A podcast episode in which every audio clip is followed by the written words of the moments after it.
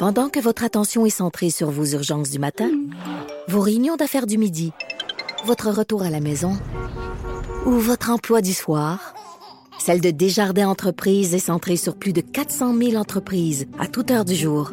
Grâce à notre connaissance des secteurs d'activité et à notre accompagnement spécialisé, nous aidons les entrepreneurs à relever chaque défi pour qu'ils puissent rester centrés sur ce qui compte, le développement de leur entreprise.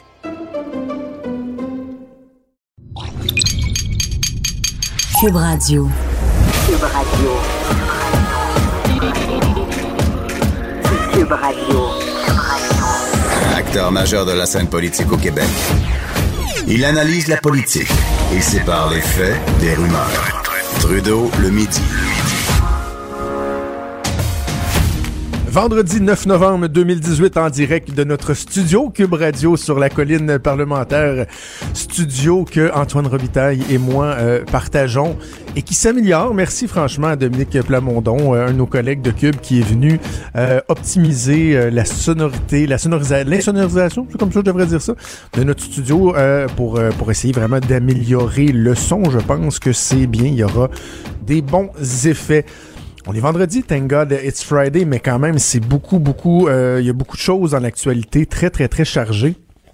Peut-être commencer juste en disant un mot sur euh, un retour sur euh, l'entrevue hier qui a été diffusée à TVA, l'entrevue que Paul Larocque, mon ami et collègue Paul Larocque a effectué euh, huit jours avant le décès de Bernard Landry avec euh, Monsieur Landry. Ça a été diffusé hier à 8 heures à TVA. Quel, j'ai envie de dire quel beau moment de télé en même temps. euh, un moment qui était triste euh, de, voir euh, Monsieur Landry aussi diminué que ça. hein. Franchement, il, était dans, dans, dans- les derniers jours de sa vie. On voit qu'il avait encore toute sa tête mais qu'il avait quand même, pas, une, difficulté, au niveau juste de l'énergie, juste de parler, c'était essoufflant pour lui. On entendait le, bruit des appareils oxygène pendant l'entrevue parce qu'il pouvait pas euh, respirer sans ces appareils-là. Et euh, donc, il y a quelque chose de- il y avait quelque chose de triste, de touchant mais en même temps euh, d'apaisant, euh, à savoir que M. Landry euh, a eu euh, a eu l'occasion, a eu le temps de faire des bilans, euh, de participer à la rédaction de, de, de, sa biographie avec euh, un homme qui était un de ses meilleurs amis, qui au cours des derniers mois, bon, s'est assis un nombre incalculable d'heures avec lui pour faire le bilan de sa vie, de sa carrière politique, de sa carrière, de, sa vie personnelle. Et euh, bon, l'entrevue avec Paul Larocque quelques jours euh, avant son décès, donc euh, franchement, euh, c'était très intéressant et des questions pertinentes de Paul qui a pas qui a pas eu euh, qui a pas eu peur de le, le- le- de le confronter si on veut au, à la difficulté du mouvement souverainiste, au sort du Parti québécois et tout. Donc franchement, à voir et à revoir si vous n'avez pas eu l'occasion de le faire. Au moment où on se parle, ah tiens, juste un petit mot sur Tony. C'est parce que là, c'est Tony suite et fin. Là. Il y a eu la première journée, journée Tony Clement, il y a eu la deuxième, et là, finalement, hier, au cours de la journée, on a appris que non seulement, euh, bon, il y avait d'autres dossiers qui touchaient Tony Clement, qu'il y avait vraiment de la misère à se la garder en, en dedans des pantalons, mais là, le summum, c'est qu'hier, on a appris que euh, il y avait eu un autre cas de tentative de sextorsion quelques mois avant, en fait, cet été, l'été dernier il avait envoyé encore là des, des, des, des, vidéos, des pièces à une femme qui était consentante, mais cette femme-là a été approchée par un tierce parti pour remettre ces pièces-là en échange d'argent. Et là, ça commence vraiment à être de l'extorsion euh, très, très, très sérieuse. Parce que si dans le cas le premier cas qui avait été rendu public, euh, on pouvait on pouvait croire que bon c'était au hasard qui s'était fait avoir puis qu'il n'y avait pas nécessairement de, de motivation si on veut le type politique d'enjeu pour la sécurité nationale derrière ça. Il reste que dans ce cas-là, la personne, le tierce parti qui avait approché la fille à qui euh, Tony envoyait des photos de son zizi euh, et des vidéos, euh, dont il y avait, il y avait une volonté là, de nuire à un politicien. Clairement, là, la personne a été approchée et dit Oh, OK, on, nous autres, on est prêt te payer pour te don- donner ces euh, images-là. Il avait déclaré donc la situation euh, à la police euh, de, de police provinciale de l'Ontario, mais il n'en avait pas parlé à son chef. Et pire que ça, lorsqu'il a parlé du cas plus récent à son chef, euh, il n'en avait glissé mot à son euh, à son chef à Andrew. Franchement, vraiment pathétique. Euh, c'est parti d'une histoire qui était euh, qui était euh, pratiquement drôle. on en a ri parce que c'était tellement ridicule, mais là, ça commence à devenir pas mal révoltant de voir qu'un homme qui avait euh, une position importante comme lui manquait autant de jugement. Et c'est à se demander dans le passé combien de fois euh, son manque de jugement a pu altérer les décisions qu'il prenait. Parlons du pacte, El Pacto, le Pactus le pacte, le site internet là, des artistes euh, de, euh, quoi c'est une pétition en fait, c'est un engagement qu'on invite les gens euh, à signer. Moi j'aime bien le, quand on va sur la page couverture là sur le, le, pacte.ca, c'est écrit le pacte et il y a une main une, empreinte de main rouge. Je, trouve ça sonne comme un bon film d'horreur. C'est un film d'horreur là, j'imagine un peu la, la, la, trame le pacte une bande d'adolescents se rassemble. Ils conviendront d'un pacte. Puis là, ils meurent un après l'autre et tout ça. Je trouve que ça sonne un peu comme ça. Mais euh, bon, euh, je, veux pas euh, démolir tout ce qui touche à cette initiative-là. J'ai entendu l'entrevue que le collègue Richard a faite avec Dominique Champagne hier. Les points sont pertinents là, sur les artistes et tout et tout, qui donnent pas nécessairement l'initiative, sur les donneurs de leçons. Mais je pense qu'il faut aller un petit peu plus loin que ça. Parce qu'une fois qu'on a dit ça, bon, un moment donné, là, euh, là on casse du sucre sur le dos euh, des artistes, là, puis c'est bon, j'ai compris que Guy La Liberté a été dans l'espace, puis j'ai compris que Louis Morissette se promène avec un, gros VUS. Mais en même temps, je, pense que vous pouvez... Euh, vous pouvez être conscient de l'importance de poser des gestes au niveau environnemental, mais en même temps de pas vouloir tomber dans les extrêmes. Moi, c'est ce que je tente de faire, c'est le message que je tente de véhiculer. Et encore aujourd'hui, dans ma chronique dans, le Journal de Québec, Journal de Montréal, euh, je parle un peu de ça et euh, je reviens sur le, fait que le gouvernement non seulement refuse d'exploiter ses ressources naturelles, mais en plus paye des pénalités euh, et des, des, fait face à des poursuites pour ne pas respecter ses engagements. Donc, non, seulement on s'enrichit pas avec nos ressources, mais en plus, on dépense pas des centaines de milliers de dollars, pas quelques millions, pas des dizaines de millions, des centaines de millions pour dédommager, entre autres, des entreprises avec lesquelles on a brisé nos contrats, euh, où on est revenu sur notre parole, ce que je trouve qui est complètement ridicule. Tantôt avec Mario Dumont à LCN, Mario disait, au monde, on est probablement la seule nation je dirais pas province, c'est pas un mot à la mode de ces temps-ci, mais la seule nation qui est assise sur une certaine richesse pétrolière et qui veut pas y toucher. C'est unique, là. C'est unique, mais moi, je pense qu'il y a moyen de dénoncer ce fait-là, de penser qu'on devrait pouvoir s'enrichir de nos ressources naturelles tout en ayant une conscience environnementale. On peut avoir une conscience environnementale sans nécessairement tomber dans les extrêmes moi, je tente de faire quand même relativement attention à, ce que je fais. Je dis relativement dans le sens que il y a des endroits, il y a des faire que je ne peux pas épouser. Je peux pas me promener en transport collectif. J'ai des horaires variables. Je suis loin de mon travail. Je dois faire plusieurs arrêts, aller reconduire la petite à garderie, aller faire telle affaire, aller tel endroit. Je ne peux pas me promener en transport collectif oui, je fais du recyclage, je mets tous mes trucs au recyclage. Euh, j'ai essayé par un bout de faire du compost, mais je, suis pas capable d'en faire assez. J'ai pas de véhicule électrique parce que ça me prend un véhicule euh, plein format parce que j'ai deux jeunes enfants parce qu'on voyage beaucoup, parce que j'ai de la famille dans la région de Laval, puis j'ai de la famille en Gaspésie, puis que je fais pas loin de 35-40 000 km par année, et j'ai pas de, j'ai pas les moyens en fait de me payer un véhicule électrique ou hybride qui me permettrait de de, de, de, de répondre à mes besoins. Donc, je veux bien, là, mais on peut pas aller dans un extrême ou dans l'autre.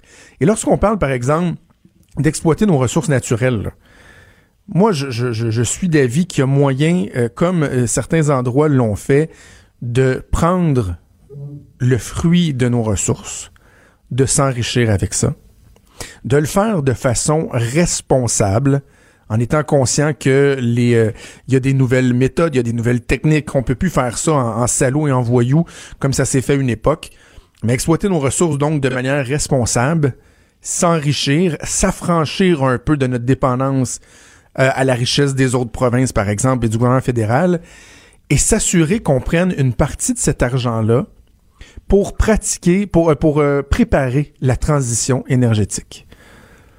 Donc, de prendre les fruits de ce que, par exemple, l'exploitation des gaz et pétrole peut nous ramener et euh, mettre dans des fonds euh, ou, euh, ou, financer des initiatives qui font en sorte que on va être rapidement prêt à faire face à la transition énergétique. On va pouvoir efficacement, de manière efficace, efficiente, procéder à l'électrification de nos transports. Je pense qu'il y a moyen de faire ça.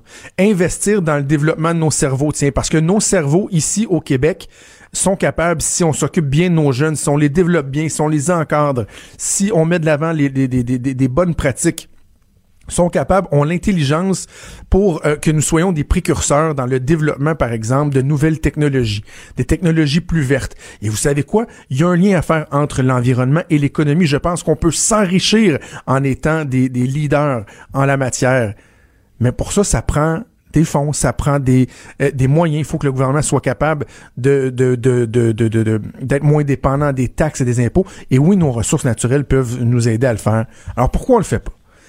Bref, au moment où on se parle, Dominique Champagne est en rencontre avec le premier ministre du Québec, François Legault, quand même. Euh, Monsieur Champagne qui démontre euh, que les artistes ont encore un, poids énorme au Québec en l'espace de quelques jours, quelques clics de signature.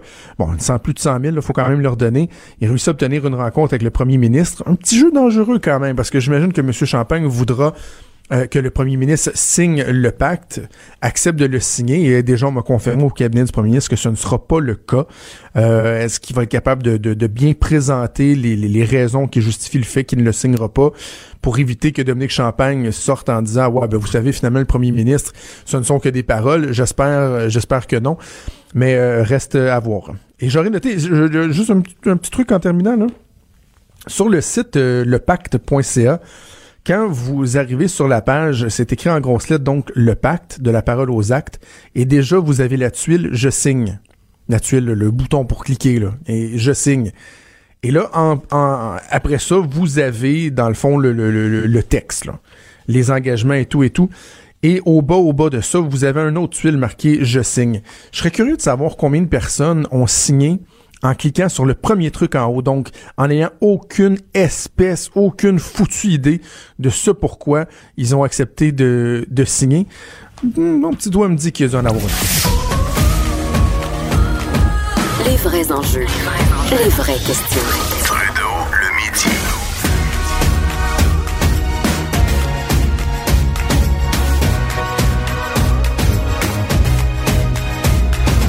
Cube Radio. Comme à tous les vendredis, maître François David Bernier est avec nous en studio pour parler de euh, l'actualité judiciaire. Salut François David. Salut Jonathan. François David, je veux commencer avec quelque chose d'assez lourd. J'en suis conscient, mm. mais euh, c'est assez lourd. Il y a la nouvelle qui m'a euh, le plus touché cette semaine. Bon, évidemment, il y a le décès de Bernard Landry, là, mais je veux ouais. dire, dans les faits divers et tout ça, là, il y a une nouvelle qui a à peu près pas fait jaser et qui m'a qui m'a profondé, profondément euh, attristé. C'était dans le Soleil, un article qui nous parlait d'un jugement qui a été euh, rendu euh, au cours des derniers jours, un juge qui a ordonné le gavage d'une jeune fille de 15 ans, une jeune fille qui a des problèmes psychiatriques. Euh, qui est con en constante automutilation, qui avait euh, donné, euh, qui avait fait des, des menaces de, de, de s'en prendre à des élèves de son école. Écoute, ils sont obligés de l'attacher sur son lit mmh. parce que sinon elle, veut, elle est toujours en train d'essayer de, de s'auto-stranguler, de se pendre. Ils doivent l'attacher, la gaver. Et là, c'est un juge qui vient euh, ordonner ça. Qu'est-ce que ça prend pour qu'un juge euh, impose des soins, par exemple, à une adolescente de 15 ans qui est rendue à un âge là, de, de, de consentement légal, si je me trompe pas? Oui, euh, ben, il faut, faut bien comprendre, c'est quand même une mineure, là, et ça, ça, ça joue dans la balance parce que en temps normal, effectivement, on, il faut consentir à des soins. Puis, il, y a, toujours des exceptions. Exemple, s'il y, a, s'il y a une urgence, mais ben là, on peut euh, quand même intervenir. Puis même les médecins sont bien avisés de ça parce que, exemple, forcer un soin, c'est considéré comme un voie de fait si la personne n'a pas consenti. C'est quand même sérieux.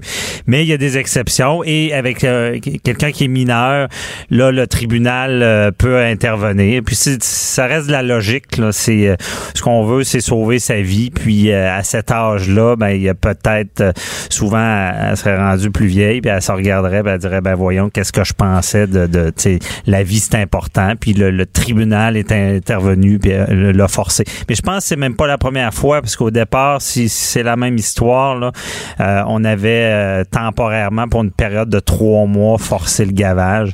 Ben, c'est ça, c'est pour euh, une ça. période limitée. Là, donc, on doit revenir toujours Oui. devant le juge parce que le juge, lui, doit, euh, Ben, corrige-moi si je me trompe, statuer que la, personne est, est pas dans un état ça, où elle prend des décisions éclairées, OK? C'est ça. Donc, elle, ses problèmes psychologiques et tout ça font en sorte qu'on dit, ouais, elle, elle, elle sait pas ce qu'elle fait. Ouais. Alors, ma question, c'est si, par exemple, une jeune fille de son âge, prenons un cas similaire, euh, veut juste mourir et décide qu'elle se nourrit plus, est-ce qu'il y, a un moment où la justice pourrait être obligée de dire, ben non, on est désolé, on n'y a rien à faire. Là, à, à 15 ans, on va la laisser partir. Là? Ben là, j'ai, désolé, j'ai mal fait mes devoirs, là, mais d'après moi, l'âge légal, 18 ans, est quand même important. Là. Ça reste, ça reste des mineurs. Là. C'est, je je- suis pas sûr le consentement vraiment euh, légal. On n'est pas dans, dans le criminel, on s'entend. Là. Mais l'élément que euh, ça soit une mineure joue beaucoup. Là. Imaginez, vous allez un- être un juge. Là. Euh, on, on s'entend que euh, à cet âge-là, on est dans le développement de notre personnalité. Puis il y a des, il y a, y a bien des choses, comme je dis, que plus tard, on dirait, ben voyons, qu'est-ce que je faisais. Puis je pense que tout le monde peut se rappeler à, à ses 15 ans, là, il y a peut-être des mauvais coups qu'on a fait qu'on ferait pas. Ou, euh, tu sais. Donc, le, le tribunal va tenir compte que c'est une mineure. Là. C'est certain qu'un majeur qui décide de, de, de se laisser aller, puis qu'on on valide qu'il est apte à, prendre une décision. C'est sûr, s'il est dans une psychose, mais on va forcer les, les soins aussi pour une certaine période. Puis après ça, on va aller revérifier.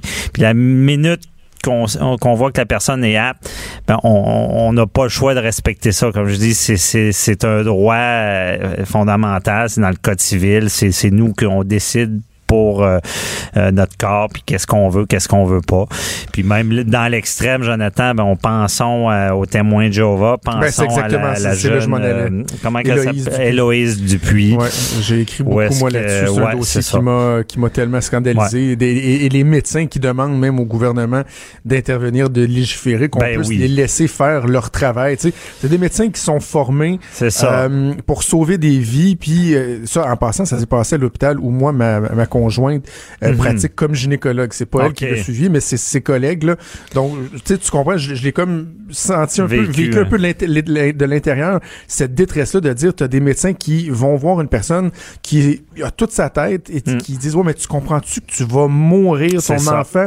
Et il n'y a rien à faire. Ils Ben doivent, oui. euh, Puis Jonathan, ça c'est un autre dossier. Je- on pourrait en parler longuement parce que dans ce cas-là, oui, euh, était apte à prendre notre décision, mais là, si on va un peu plus loin, toute la pression qu'on sent, qu'on peut sentir Le- avec les le témoins de Jéhovah, le conditionnement, ouais, est-ce que vraiment elle a fait un choix libre et éclairé? Effectivement, encore une fois, je pense qu'il faudrait que le politique intervienne parce que si c'est pas mieux de dire oui, je suis apte, mais en réalité que, exemple, euh, si on, on- on accepte la, la- la transfusion, on, on est un paria par après, ben ça va jouer dans notre décision. En tout cas, il y a tout un débat là-dessus.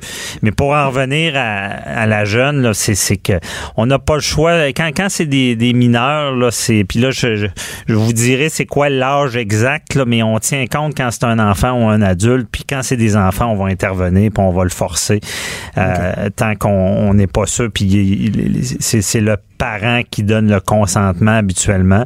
Puis ça, on a même déjà vu des cas, encore une fois, avec des témoins de Jéhovah, où est-ce que euh, le parent, exemple, ne, ne, ne consentait pas à des soins, à une transfusion. Et là, le tribunal intervenait, disait non, un parent normal ne fait pas ça. Donc, oui, on va forcer un- une transfusion, par exemple, sur un enfant. OK. Ouais. Samuel Giroux euh, a pris le volant avec euh, deux fois la limite d'alcool euh, permise en septembre 2017. Il a tué euh, un de ses amis, Samuel Janson Bellil. Et là, euh, qu'est-ce qui se passe? Là? Lui, il avait, il avait dit qu'il voulait enregistrer un plaidoyer de culpabilité. Bon, la famille devait être euh, Ouais. satisfaite de pouvoir euh, bon passer à autre chose. Et là, lui, il décide qu'il il change d'idée finalement. Il change d'idée, il veut un procès. Puis ça, c'est une histoire là, choquante. Puis c'est choquant pour la famille. Parce que on le sait, dans ces cas-là, on revient jamais en arrière. On a un peu de baume avec la justice. Puis quand, quand au moins l'accusé reconnaît ses torts, plaide coupable, ben, tu sais, la ça permet à la famille de un peu tourner la page puis euh, de d'avoir un sentiment de justice. Mais là, ce sentiment-là est enlevé parce que la personne dit non, moi je, je veux retirer mon plaidoyer de culpabilité. Sur une histoire en plus, Jonathan sordide dans le sens que c'est un party. L'enfant, ben, le, le jeune qui est décédé, lui est allé se coucher dans son auto parce que visiblement il avait décidé de pas conduire.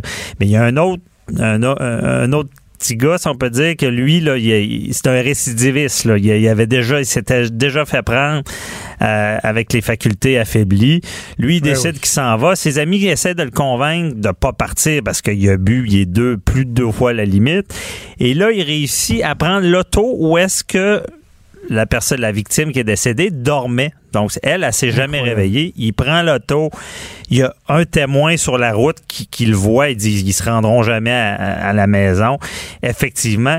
Et il, il cause l'accident, il tue la, la personne qui avait décidé de pas conduire, qui dormait dans le véhicule. Donc, tu sais, c'est c'est frustrant d'entendre Mais- cette mais là, lui, il donc- est comme donc, allé il le chercher, là. C'est ça. Il- donc, il avait dit qu'il était pour plaider coupable. Là, Ouais. il veut un procès. Euh, Est-ce que la Cour peut l'empêcher? C'est quoi la Ben, suite? C'est ça, il y euh, a au des critères là, dans, dans le sens que quand on plaide coupable, euh, le juge va valider. Il va dire est-ce que vous êtes certain, est-ce que vous comprenez les- la nature des accusations? Même je vais plus loin. Dans, vous vous rappelez à Québec, ben, le procès Bissonnette, la tuerie de la mosquée, euh, euh, Bissonnette a plaidé coupable, mais le juge, pour être certain qu'il change pas d'idée Oh, par oui, c'est après, il a fait venir des psychiatre pour être certain qu'il était que la décision était ça. éclairée. Là, lui est allé loin, mais habituellement, en cours, le, le juge va valider ça. Puis, exemple, si on répond, on dit, est-ce que vous comprenez la nature de vos actes, puis ta, ta, ta. Et là, on dit, ben là, tu sais, j'ai fait telle affaire, mais ça, je, suis pas vraiment coupable. Et là, le juge va se fâcher, va dire, écoutez, j'accepte pas votre plaidoyer, on va à procès. J'ai déjà vu ça.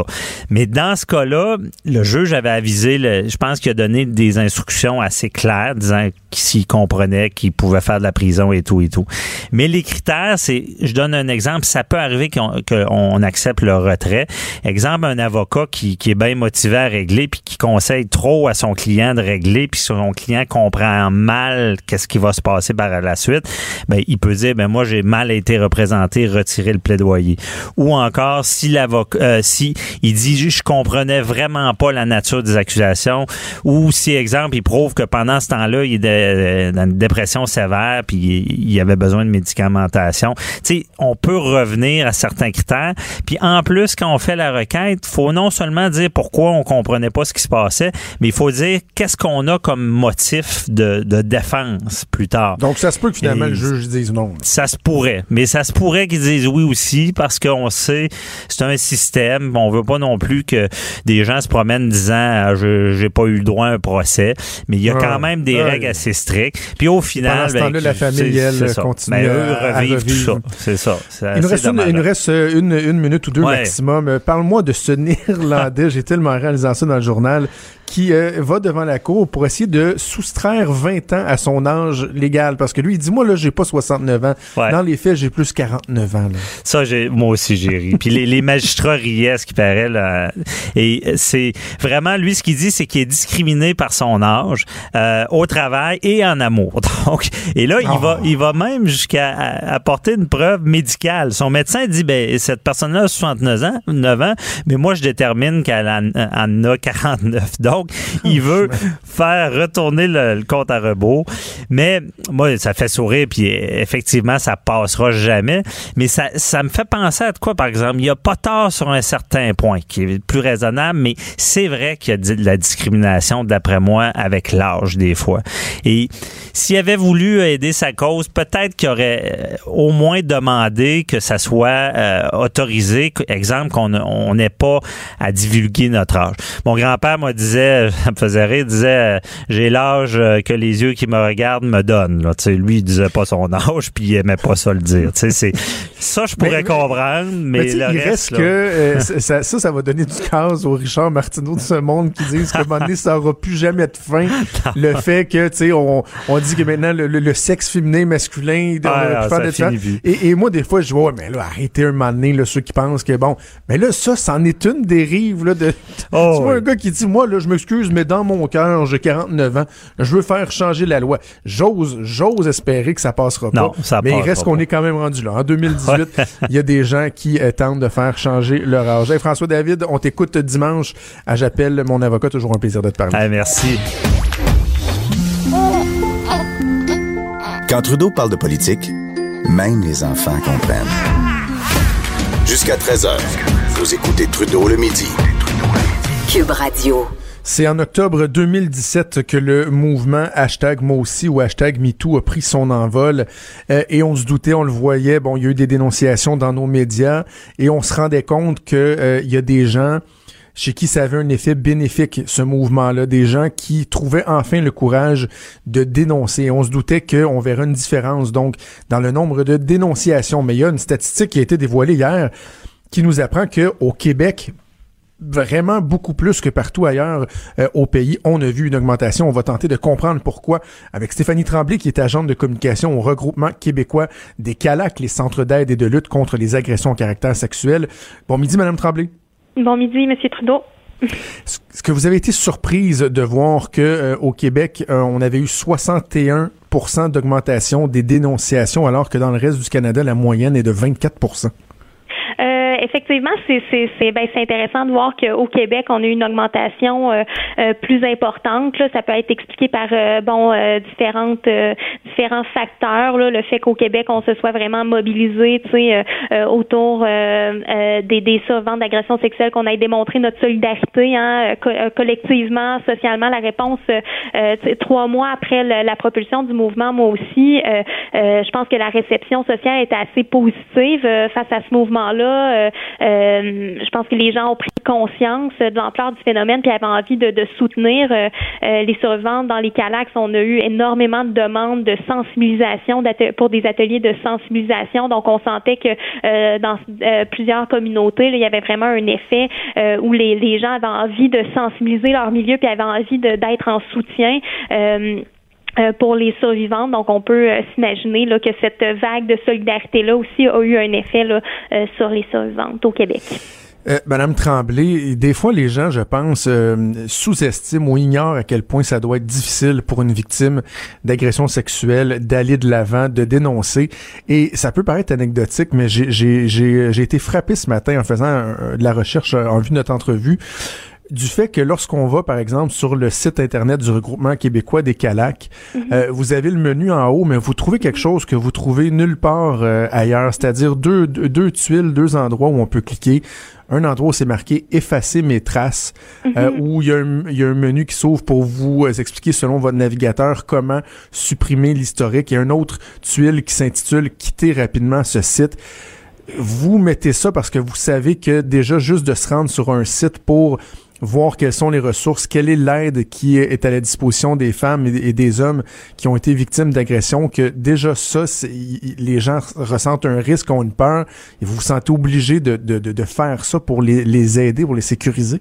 Effectivement, donc on peut s'imaginer ensuite à quel point ça peut être difficile d'aller dans un poste de police pour porter plainte contre une personne qui euh, en qui souvent on avait euh, très confiance là, avant de subir l'agression. Donc effectivement, il y a un certain risque pour euh, certaines victimes de de- de- d'aller porter plainte et ne serait-ce que de- de- d'aller chercher des services quand on euh, quand on a des appels dans les calacs, sur qu'on demande toujours si euh, on peut laisser des messages sur les, les boîtes vocales parce qu'on sait que euh, pour euh, plusieurs survivantes, ça peut comporter euh, des risques. Il y a aussi vraiment la honte et la culpabilité liées aux agressions qu'on a subies qui est qui est lié vraiment à tous les euh, mythes et les préjugés hein, qui sont omniprésents dans notre société. Donc, on remet toujours hein, la culpabilité sur les sur les épaules des, victimes et on déresponsabilise l'agresseur. Hein, Ah, ben, euh, pourquoi est allée dans sa chambre si euh, c'est pas ça qu'elle voulait? Ben là, si elle est habillée comme ça, c'est peut-être parce que c'est ça qu'elle voulait. Si elle a pas porté plainte plus tôt, c'est peut-être parce qu'il n'y a pas tant de conséquences. Donc, vous voyez tous ces, ces, ces questionnements-là là, euh, qu'on adresse euh, aux survivantes et qui, qui remettent en question la légitimité, la légitimité de leur, de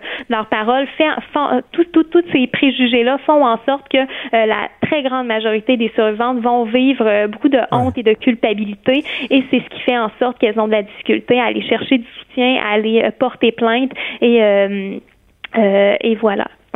Moi, j'ai toujours dit, Madame Tremblay, que euh, à partir du moment où moi, je n'ai jamais été victime d'une agression sexuelle, qui suis-je pour juger euh, du temps que ça prend à une personne de trouver le courage pour aller dénoncer les gens qui, par exemple, ont dénoncé euh, des artistes? Bon, je me souviens de, de, de, de Penelope McQuaid, entre autres, d'autres artistes qui ont des, qui ont dénoncé, par exemple, Gilbert Rozon. Des gens disaient, ben voyons donc, ça a pris des années, des années. Non, je m'excuse. Si vous n'avez pas été victime de ça, vous savez pas à quel point ça peut avoir bousillé une partie de vous, puis à quel point ça peut être difficile d'en arriver au moment où enfin vous allez dire moi je vais de l'avant, j'ai le courage nécessaire pour y aller dénoncer ou porter plainte à la police. Oui, ça comporte plusieurs obstacles. Je pense que c'est important aussi de noter qu'il y, a des obstacles qui s'ajoutent hein, euh, pour euh, certaines femmes. Puis euh, je pense qu'il y a quelque chose qui est peut-être un petit peu décevant du rapport de Statistique Canada qu'on on a reçu hier, c'est qu'on n'a pas beaucoup d'informations sur l'identité hein, des victimes qui ont mhm. porté plainte en octobre, en tout cas après le mouvement. Moi aussi, on sait que bon pour certaines femmes racisées, par exemple, des femmes qui ont un statut d'immigration précaire, des femmes, des femmes autochtones, c'est encore plus difficile d'aller porter plainte à la police euh, euh, parce qu'elles n'ont pas du tout le même rapport au service de police que moi, comme femme blanche, qui n'ai jamais été victime de profilage racial ou de d'autres violences étatiques. Et donc, euh, c'est vrai pour aller porter plainte dans les services de police, mais c'est aussi vrai quand vient le temps d'aller chercher du soutien là dans notre entourage, dans, dans, dans, les services, dans les ressources appropriées. Donc, on, on sait que pour, euh, bon, euh, c'est malheureusement pas tous les centres d'aide euh, comme les Calax qui sont accessibles physiquement pour les pour les survivantes qui pourraient être à mobilité réduite. donc, c'est un, un, enjeu qui nous préoccupe énormément. Et donc, effectivement, pour l'ensemble des victimes, c'est vraiment pas évident d'aller chercher des ressources, de, de parler de ce qu'on a subi, d'aller porter plainte, mais il y a encore plus d'obstacles qui s'ajoutent quand on, est visé par euh, d'autres préjugés, que ce soit des préjugés euh, racistes, que ce soit euh, des préjugés colonialistes ou euh, capacitistes. Euh, donc, donc tout ça s'ajoute et fait en sorte que finalement l'augmentation hein, que, que Statistique Canada a été capable de recenser parle juste d'une certaine partie finalement des, des survivantes. Et on parle d'augmentation de, dénonciation, mais qu'en sera-t-il des condamnations? Est-ce que ça va se traduire par une augmentation des condamnations? Ça, bon, il est trop tôt pour le savoir, mais on peut mm-hmm. même en douter là, parce que c'est tellement difficile justement. Et, même avant la condamnation, ce, ce rapport-là ne nous dit pas si euh, chacune de ces agressions-là euh, vont, vont porter, euh, vont, vont mener à des accusations. Donc,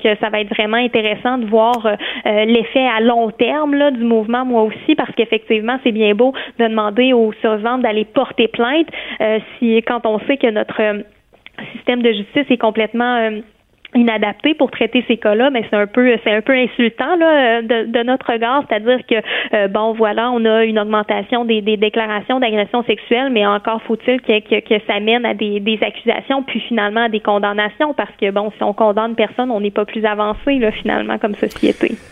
Euh, donc, il y a des effets positifs, bénéfiques au, mouvement euh, hashtag moi aussi, hashtag MeToo. Qu'est-ce que vous répondez à ceux qui euh, vont parler par contre de certains effets pervers de l'autre côté de la médaille? Par exemple, du risque d'avoir des dénonciations euh, qui sont pas vraies, de de, de la propension à, accepter d'emblée tout de suite ce que ce qu'une femme va dire sans ou un homme là, ce qu'une victime en fait va dire sans laisser la, la chance à la personne accusée de se défendre. sais, beaucoup de gens qui ont condamné les procès sur la place publique.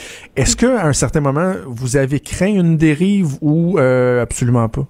Ben nous, qu'on n'a pas dérive. Nous, on est toujours en soutien avec euh, euh envers les, survivantes d'agressions sexuelles. Donc, on a vraiment notre mandat, c'est vraiment de, de, les soutenir. Euh, puis on, on, a confiance euh, en leur jugement à chacune. Donc, si pour une femme, c'est important de de de, de, de dévoiler publiquement l'agression qu'elle a, qu'elle a subie, ben on va faire, on, on, va la soutenir dans, dans le, le cheminement qu'elle choisit de, de, de prendre. En Ensuite, euh, ben, il faut savoir que euh, les femmes se sont tues pendant euh, bon des décennies donc, à un moment donné, il faut, faut, faut les entendre, il faut les croire parce que si on si on les croit pas, on n'en rayera jamais ce phénomène-là de la violence sexuelle. Et pour nous, c'est ce, cette peur-là là, de la dérive est, est, simplement fait partie de la culture du viol. Ou encore là, on va, c'est on va les délégitimiser la parole des femmes pour déresponsabiliser euh, les, les, gestes des, des agresseurs, puis euh, c'est c'est toujours le même mécanisme finalement qui est en place, qui, qui maintient la problématique des violences sexuelles euh, en place. je veux dire, Donald Trump a été accusé d'agression sexuelle, a été et, et, voilà, il est quand même président des États-Unis, donc donc j'ai beaucoup plus peur que, que des survivantes soient pas crues quand elles dévoilent et restent prises avec ces,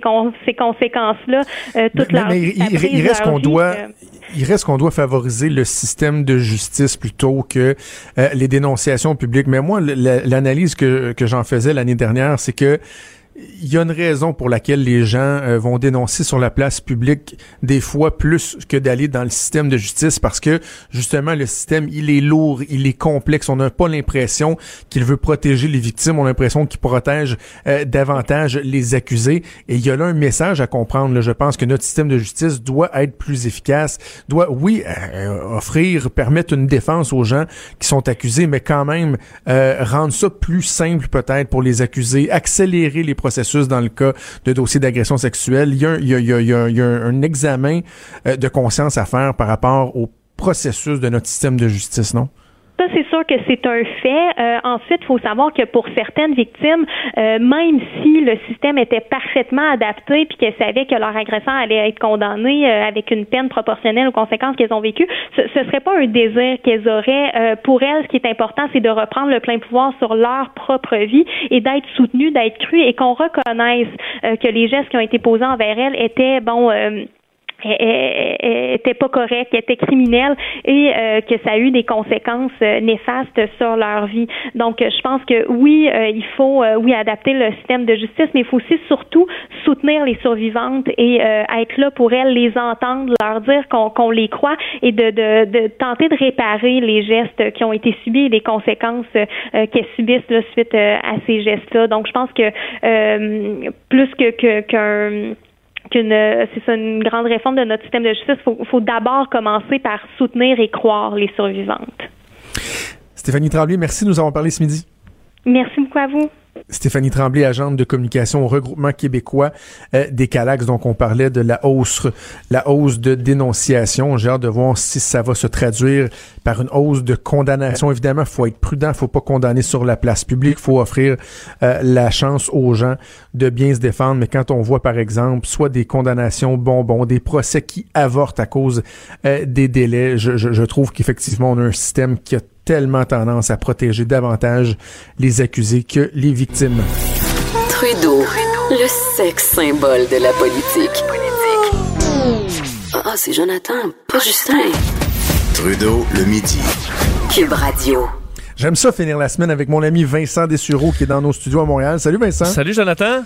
Euh, Vincent, hier, à la joute, je, disais, on parlait de la fameuse vidéo de Jim Acosta, puis bon, je disais, j'aurais aimé ça à TVA Sport avec un écran tactile pour analyser la vidéo, parce que je disais, moi, je vois pas à quel moment on peut euh, penser que il l'a brusqué. Et là, plus tard dans la journée, j'ai vu une autre, la même vidéo, mais dans un format différent sur euh, Twitter. Puis j'ai dit, oh, coudon, y a-tu quelque chose qui m'avait échappé? Effectivement, il y a de l'air d'y donner un coup. Et là, finalement, euh, ce qui fait beaucoup parler les gens, c'est qu'on se pose la question, est-ce que la vidéo a été? Ouais, et là, euh, on, se demande, bon, au lendemain de tout ça, est-ce que c'est le début de quelque chose? Parce que ça fait plusieurs mois maintenant, voire même quelques années qu'on s'inquiète de d'éventuelles vidéos qui truqué qui pourrait venir changer la donne au niveau politique. Puis bon, là, on parle de ce qui, est arrivé euh, hier euh, rapidement. Donc, on comprend que les images qui ont été partagées par euh, Sarah Huckabee Sanders, donc de la Maison Blanche, étaient une version ben, modifiée. Est-ce que c'était volontaire ou pas, ça, pla- ça, ça laisse place au débat parce que il y a- il y a, bon, ce que la personne qui a modifié cette vidéo-là, parce qu'elle a été modifiée, transformée en GIF. Est-ce est-ce qu'on a vraiment la, la- la preuve qu'elle a été modifiée? C'est-tu hors Ben, de tout doute? Là? En fait, c'est que oui, c'est modifié, mais est-ce que c'est modifié pour faire paraître euh, Jim Acosta pire? Ça, on le sait pas parce que elle a été euh, modifiée dans le sens où tu as pris l'original, tu l'as coupé, euh, le- on a zoomé sur le bras, on met ça en reprise trois fois et on l'a transformé en GIF. Donc, euh, c'est ces images animées. Donc, ça a été modifié au minimum de cette façon-là. Ce que ça veut dire, c'est qu'on saute un nombre d'images par seconde et ça peut donner l'impression que ça va plus vite. La question, c'est est-ce que volontairement, on a ajouté à ça des modifications pour transformer un, un incident en un coup de karaté? Euh, ben là, il y a plusieurs experts qui, depuis euh, hier, se sont euh, ont analysé, comme on dit, frame by frame, là, pour essayer oui. de voir ce qui- s'il y avait matière ou non à dire que c'était truqué. Et euh, il y a trois, euh, ben, trois experts qui se sont penchés là-dessus, entre autres euh, les gens de, la, de Storyful, une entreprise dans le domaine du, euh, des, des médias sociaux, euh, qui est allé analyser ça image par image pour dire que euh, oui, ça a été altéré pour parce qu'il y a des, des, euh, des euh, images qui ont été triplées, en fait. Donc, au lieu de sauter des images comme normalement, on a, euh, augmenté certaines images, puis d'autres aussi, de sorte que ça permet que ce soit continu, mais en donnant encore là un petit aha, un petit coup de karaté. Même chose pour le Washington Post qui a fait les mêmes tests, qui arrivent à peu près au même, euh, au- à, la même conclusion. Euh, et euh, alors, ils sont trois à avoir analysé ça dans, les, dans, dans, dans, dans certains médias pour dire, effectivement, il semble avoir eu un tripotage à ce niveau-là. Et en même temps, ça arrive de Infowars, un site, évidemment, euh, Ouais. euh, parmi les plus loufoques. Alors, la Maison-Blanche qui partage ça, on peut se poser des questions. Euh, mais là, ça amène le dossier qui- que tu avais peut-être déjà entendu parler, des deepfakes. Donc, est-ce que c'est le premier pas Hein? vers... Parce que le deepfake est un phénomène qu'on a vu apparaître il y a à peu près deux ans. Au départ, dans la pornographie, c'est un Ah des... oui, ça, c'est les gens qui font des vidéos tordues là, sur demande, là, ben, par en fait, c'est, tu peux, admettons, avec un, un- programme, un algorithme, changer le visage d'une actrice de film, de, f- de film porno pour la changer Ah oui, pour oui, la- ok, la- ok. la- le visage d'une vedette. Ou par exemple de toi, ou peu importe, quelqu'un qui aurait euh, bon assez d'images. Et on se demande quand ça va arriver au niveau politique. Parce qu'il y a des images qui démontraient la puissance de ces programmes-là, qui montraient Barack Obama dire euh, n'importe quoi. Et euh, c'était, écoute, presque à s'y méprendre. là. Un œil le moindrement non averti croit que c'est le président. Alors, est-ce que tranquillement on risque, est-ce que c'est un premier pas vers euh, une population qui, qui est fragile à ça, des, des vidéos manipulées d'avance? Ben, euh, mais, peut-être. mais, mais Vincent, hein, il reste que, puis je- je- ça aura peut-être pas l'air crédible ce que je vais dire, mais je, je jure que c'est vrai. Hey, quand on fait de la radio, qu'on est dans les médias, des fois on fait des recherches que normalement on ferait pas, mais c'est pour, Oui. euh, nourrir cette curiosité-là Oui. et d'être capable de parler. Et, et T'es allé fouiller dans mois- les deepfakes? Non, mais il y a quelques mois, euh, il y avait été question de ça. J'avais un collègue de travail à mon ancien lieu de travail qui me parlait de ça, puis j'avais dit, ben tu sais, ça, ça doit être, ça doit pas être crédible. Et là, la personne au bureau m'avait montré, par exemple, un exemple qui était, je pense, avec le visage de Michelle Obama, quelque chose comme ça. Et je m'excuse, mais c'était crissement évident Non, que c'était mais- pas, c'était pas la bonne personne, mais- là, tu sais. mais c'est comme ça, Si non. tu tapais une face euh, en carton dessus, là, ça marchait pas par T'as raison, mais la plupart étaient faits par des, du, du monde sur Reddit, là, des, des blogueurs avec des systèmes peu évolués. Mais on a pu voir après, parce que tu comprends que le- dans le monde de la pornographie, là, il y a des trucs de mauvaise qualité. Là. Mais quand on, on a démontré, puis je te- je t'enverrai des images de, de, de versions plus évoluées. Puis pour vrai, c'est c'est à s'y méprendre. Et là, dans le cas d'Acosta, euh, on parle pas de ça, là, on parle d'un trucage qui est plus simple, mais on Oui, avait oui. on avait l'image originale. Donc c'est facile de comparer les deux et de dire OK, il y a quelque chose qui cloche, mais imagine si c'est la seule source qu'on avait eue, ben là il y a un changement clairement dans la nouvelle. Bref, c'est c'est c'est tu peux choisir ta propre version de l'histoire dépendamment de la vidéo que tu as. ça peut être inquiétant pour le futur. Ouais, les effets pervers de la technologie. Justement, avec la technologie, ben, on pense aux réseaux sociaux. Et tu veux me parler d'une autre étude qui démontre que c'est pas bon les réseaux sociaux? Non, parce que tu sais, ça, ça c'est arrivé vite dans nos vies, les réseaux sociaux, en termes de, disons, histoire de l'humanité. là. Euh, Hey, incroyable, hein? Et, et, et tu sais, ça change beaucoup de choses. On se demande l'effet des sur les êtres humains. Alors, les études tardent quand même à arriver parce que ça prend souvent 10 ans là, pour que tu puisses comprendre les, les effets.